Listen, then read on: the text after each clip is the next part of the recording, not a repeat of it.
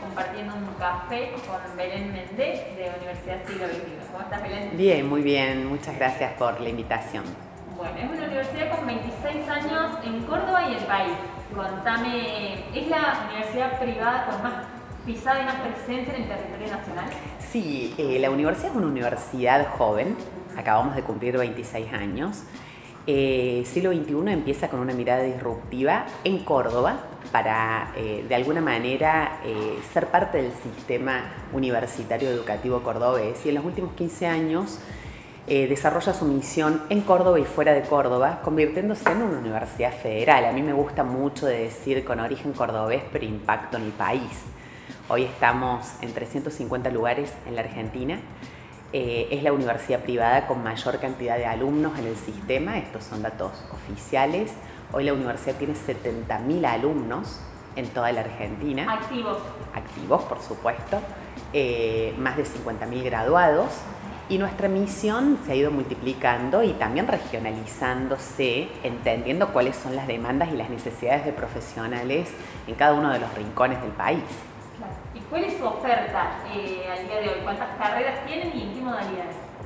Nosotros tenemos una oferta hoy de más de 60 carreras de grado y de pregrado, eh, una oferta de posgrado de 20 carreras y algo que el mundo educativo le llama la educación continua. A nosotros nos gusta decirle el aprendizaje para la vida eh, que tiene 150, 170 programas que tienen que ver con las competencias para el mundo del trabajo, eh, para las organizaciones y para las empresas.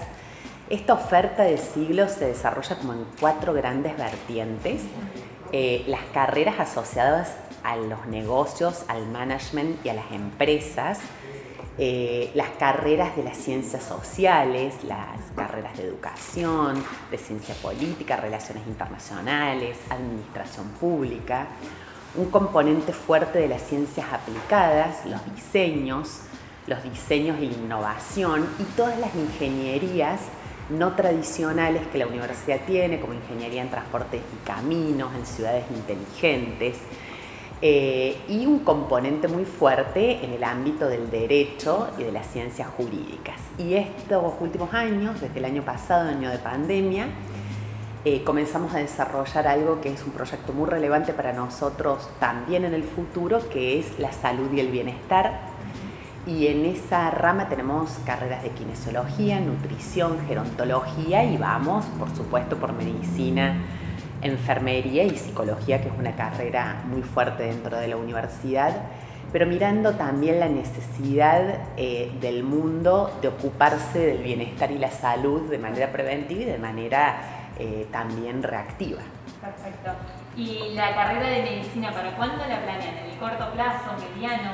Estamos trabajando en eso, eh, tiene una, una complejidad particular la carrera porque requiere habilitaciones eh, relevantes por parte del Ministerio y por parte de las entidades que regulan la calidad eh, y estamos ya, bueno, eh, tramitando nuestras autorizaciones y trabajando en este proyecto que es muy integral porque también requiere una infraestructura relevante para el área de salud que le estamos levantando en el campus del siglo XXI en este momento y esperamos este año terminar también su edificio, los laboratorios y todo lo que compone este nuevo desafío. ¿no? Perfecto. ¿Cuál es la carrera más demandada en los últimos tiempos? Hay un pool de carreras más demandadas. Nosotros hemos trabajado mucho para diversificar em, las elecciones de los alumnos en la Argentina. Yo siempre digo que es bien importante cuando uno ve la oferta de cualquier universidad mirar el proyecto país. Yo desearía hace muchos años tener carreras como mecatrónica, eh, eh, carreras de impacto en la industria, pero no siempre esas carreras en este contexto y en la Argentina tienen salida laboral. Entonces tenemos que ir construyendo y acá se ha hecho un trabajo bien interesante en los últimos años con el Ministerio de Educación de la Nación de entender cuáles son las oportunidades y las áreas de vacancia, cómo acompaña la educación a un modelo de país. En la Argentina hay carreras tradicionales que son las que concentran la matrícula abogacía, contador, administración, son carreras que eh, tienen una centralidad relevante. Nosotros en los últimos 5 o 6 años hemos intentado ir encontrando esas áreas, esas áreas de vacancia Y hay dos o tres carreras que son de alto crecimiento en este último tiempo. Una de ellas tiene que ver con la seguridad, la criminalística y la balística, eh, que es una carrera que en los últimos cinco años ha crecido en todo el territorio nacional de manera muy rotunda. Otra de ellas es la animación digital y todo el mundo de la innovación y del diseño eh, asociado eh, al, por supuesto al Internet y, al desarrollo de la transformación digital. La carrera de educación, que es una carrera de alto impacto en la innovación educativa, es una carrera también relevante y una, una, carrera que crece dentro de la universidad. Y nuestra apuesta es seguir encontrando sobre todo esas vocaciones particulares y esas competencias que las personas tenemos para algo en particular. Eh, y poder darle a, bueno, a los alumnos de la Argentina y las alumnas la posibilidad de encontrar su vocación dentro de la universidad también. Perfecto. ¿Cuál crees que fue la clave de la expansión y la receptividad de, la universidad? Mm. Creo que fue adelantarnos y tener coraje a desafiar eh, un modelo educativo eh, porque nosotros creíamos realmente que la universidad debía acercarse a las personas. Esa fue nuestra motivación y debía acercarse a las personas que no tenían necesariamente posibilidades de acceso. Democratizar la educación superior desde el ámbito privado fue nuestra meta y fue así como nos fuimos instalando en todas las ciudades de más de 50.000 habitantes en la Argentina y ese ha sido el trabajo de los últimos 15 años con una modalidad altamente innovadora en donde aprendimos todo. Hoy cuando hablamos de mediación tecnológica o de educación online, todo el mundo sabe de qué se trata y la pandemia ha acelerado ese proceso, lo ha acelerado de una manera creciente, pero cuando nosotros comenzamos em, no era tan habitual y tuvimos que abrir muchos surcos y generar muchas evidencias para que el sistema creyera en la calidad de un modelo mediado por tecnología. Eh, y creo que esa fue nuestra, nuestra visión, la democratización y por otro lado la flexibilidad. Nosotros tenemos estudiantes, el típico estudiante universitario que sale del secundario y que decide ir a una universidad presencial y estudiantes de hasta 70 años. Entonces la diversidad de esos segmentos eh, nos hicieron diseñar un modelo altamente flexible. Y la flexibilidad viene dada por eh, estas cuatro modalidades que tenemos dentro de la universidad, dos asociadas a la distancia y dos asociadas más a la presencialidad. Pero en realidad si uno mira las cuatro eh, modalidades en un abanico, tienen más y menos presencialidad, pero el modelo es exactamente el mismo. Entonces hay alumnos que van de manera presencial todo el tiempo a una sede, que generalmente es en el campus Córdoba o en la sede de Nueva Córdoba. Hay otra modalidad para la gente que tiene restricción de horarios y quiere ir a un lugar físico, y es la modalidad eh, para la gente que trabaja y está centrada más en los horarios tarde nocturnos. Una modalidad que es la distribuida, que que tiene presencia en estos 350 lugares del país y que es una modalidad muy fuerte para nosotros y una modalidad 100% online. Perfecto. Eh, bueno, la, pandemia cómo los agarró, hablando de bueno, la tecnología, ¿estaban, ¿estaban bien preparados? Estábamos muy preparados, muy preparados y, yo creo que eh, la verdad tuvimos oportunidad de aprender muchas cosas. Me parece que cuando existe una situación como esta, eh, por más bien preparado que estés, el aprendizaje es inmenso. Y nosotros en la pandemia lo que aprendimos fue a generar una modalidad más flexible para nuestros alumnos presenciales, porque todo lo que tenía que ver con la virtualidad lo teníamos desarrollado. Sin embargo, hemos aprendido mucho respecto de el acompañamiento a los alumnos, respecto de la incorporación siempre de nuevas tecnologías. Nosotros realmente tenemos un modelo muy basado en una visión world class, mirando qué hace el mundo, cuáles son aquellas cosas que funcionan en los sistemas educativos. Bueno, miramos Latinoamérica y miramos Estados Unidos y Europa, miramos mucho a Estados Unidos, eh, pero también con una referencia de contextualización.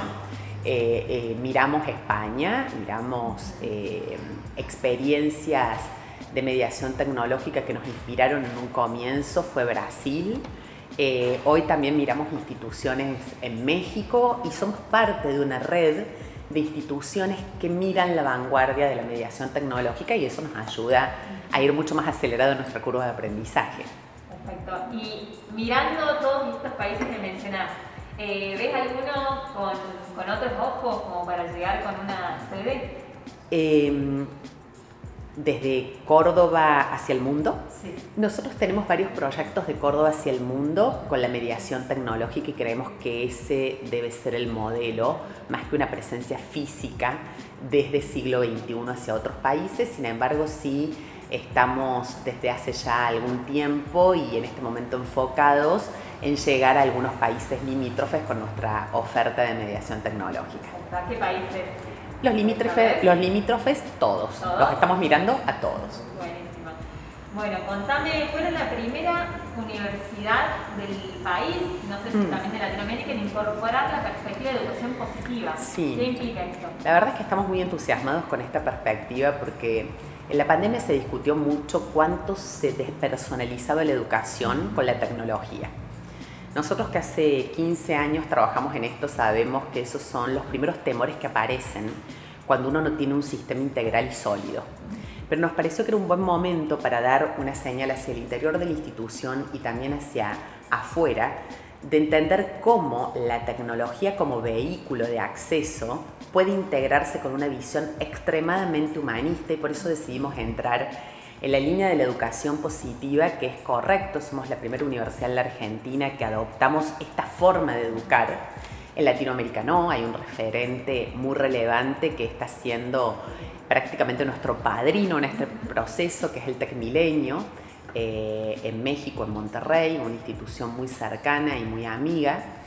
Eh, y dentro del mundo hay una, eh, un grupo de universidades que seguimos esta tendencia. Que, ¿Qué busca la educación positiva?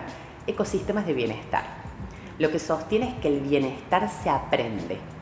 Para vos poder ser un profesional integral, con una mirada positiva, con el manejo de tus emociones y de tu perspectiva del mundo positiva, la universidad te tiene que acompañar por ciertos componentes durante tu carrera para poder habitar ecosistemas de bienestar y poder generar a la hora de ejercer tu profesión en cualquier sistema al que pertenezcas ecosistemas de bienestar. Esa perspectiva es como una intersección entre la educación y la psicología positiva. Ahí es donde se crea y se ancla la educación positiva que tiene también mucho de síntesis de lo que nosotros creemos desde hace 26 años y venimos ejerciendo todos estos años. Entrar a este club de la educación positiva implica un plan concreto. ¿Qué pasa cada año, cada semestre con tus alumnos para vos poder certificar que formas a tus alumnos en educación positiva, formas a tus docentes, porque te podrás imaginar que acá hay un, eh, para hablar de un ecosistema de bienestar, todos los integrantes del sistema tienen que ir en esa dinámica y bueno, en este momento estamos en toda la parte de diseño y de reestructuración de ciertos aspectos de la universidad para atender a este foco de la educación positiva. Perfecto. Para ir cerrando, en resumen, eh, para este, para el corto y mediano plazo, entonces, la, la carrera de medicina, enfermería, eh, llegar a países limítrofes? ¿Algún otro plan? El área de salud como uno y de bienestar como eje central, eh, mirar nuestra expansión desde la Argentina y sobre todo yo te diría impactar con mucha conciencia en el contexto que estamos atravesando.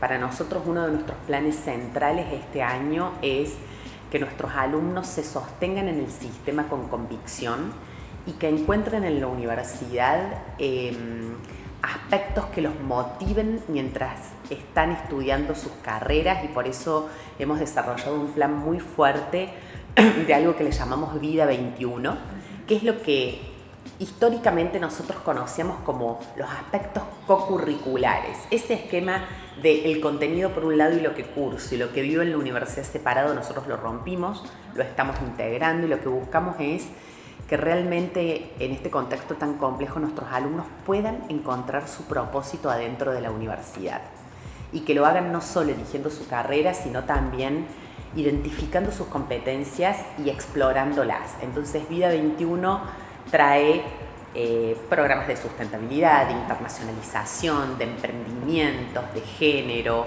de arte, como una forma también de impulsar esa búsqueda de propósito que es importante para la educación positiva también. Bueno, muchísimas gracias. Muchas gracias, gracias.